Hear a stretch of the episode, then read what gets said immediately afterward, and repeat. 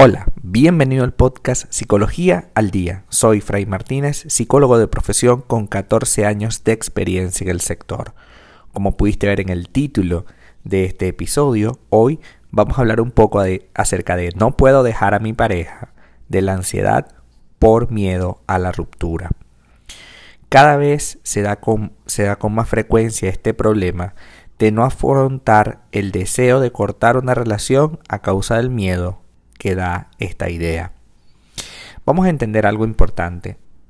No puedes terminar porque te da terror el día siguiente. Es decir, no puedes soportar la idea de que vas a terminar con esa persona y que al día siguiente vas a estar sola. Aunque ya hoy, habiendo tomado la decisión de dejar la relación, estás sola, no es lo mismo para ti. ¿Por qué? Porque has desarrollado a lo largo de este tiempo un amor que es absolutamente dependiente. El amor a veces uno tiene diversas maneras de interpretarlo, ¿no? Entonces hoy vamos a hablar un poco acerca de las posibles causas y de lo que debes hacer cuando sientas ansiedad por tratar de separarte de tu pareja. Los pacientes con los que se he conversado este problema siempre me comentan que están con otra persona que no les llena del todo por alguna de estas causas. Primera, compromiso. Tienen muchas cosas en común, como los hijos, la casa, etc. Pero, o incluso tienen grandes planes asegurados, es decir, se van a comprar una casa, se van a comprar algo importante, tienen un negocio que se va a dar después. Luego tienen miedo al después. Si lo dejo con mi pareja, me veré obligado a volver con mis padres, por ejemplo. Entonces ese miedo a qué voy a hacer después de esto a veces puede ocasionar que me quede en la relación simplemente para evitar la incomodidad de volver con los padres o la incomodidad de no saber a dónde puedo irme. También lo hacemos por comodidad, por ahora con esta persona tengo tranquilidad, aunque no sienta absolutamente nada por esa persona, y llevemos sin acostarnos años. Vivir pensando en el mañana también es otra.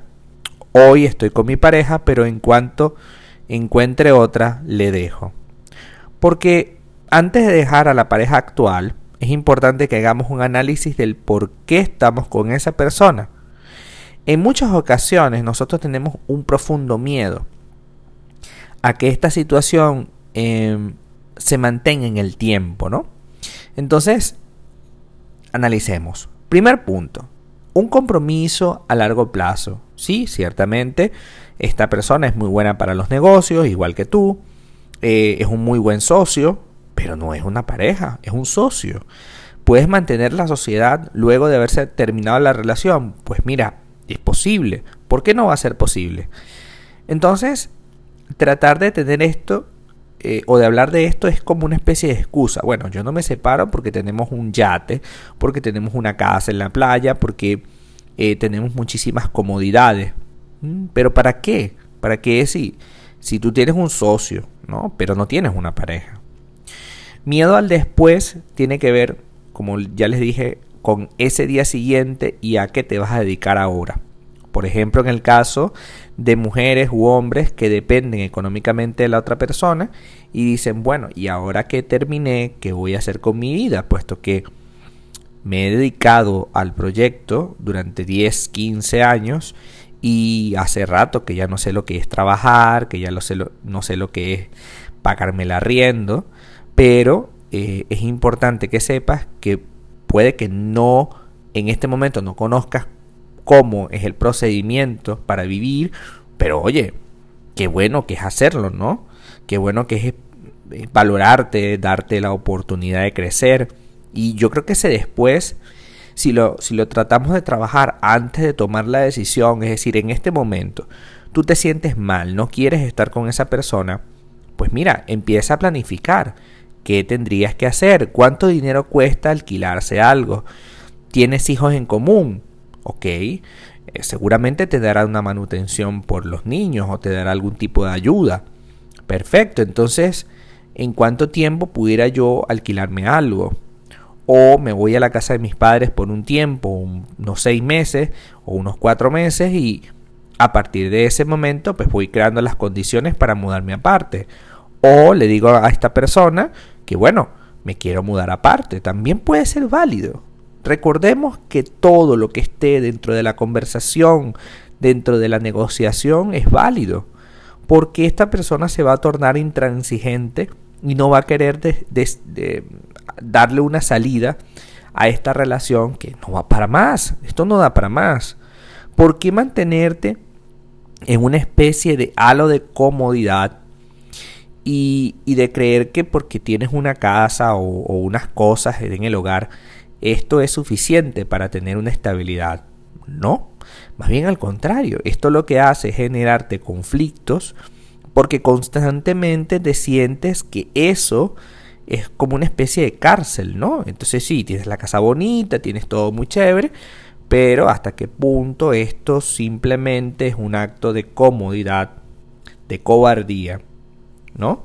Y también pasa que como no hemos tenido la oportunidad de tener otra persona, como no estamos ilusionados con otro proyecto, pues preferimos quedarnos en este porque es el único que tenemos en la mano.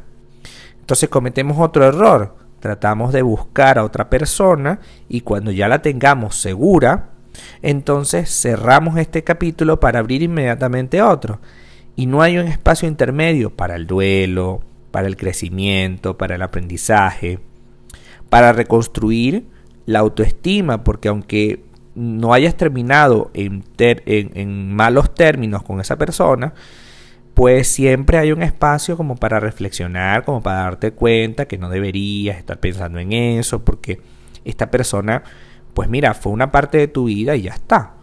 Una parte importante de tu vida, un tiempo que le dedicaste, y mereces un espacio también para dedicártelo a ti, para dedicártelo a tus propias cosas, tus propios proyectos. Porque oye, vas a saltar de un proyecto a otro. No deberías. Deberías concentrarte en una parte de ti primero y luego más adelante cuando hayas cruzado tu duelo, porque aunque, repito, no se acabó feo, no se acabó mal, pero se acabó. Entonces hay que entenderlo, internalizar este concepto para después tratar de construir algo. La ansiedad por separación tiene que ver también con una eterna amenaza externa, ¿no? El creer que quizás porque te vas a separar ahora vas a tener una vida peor que la anterior, ¿no?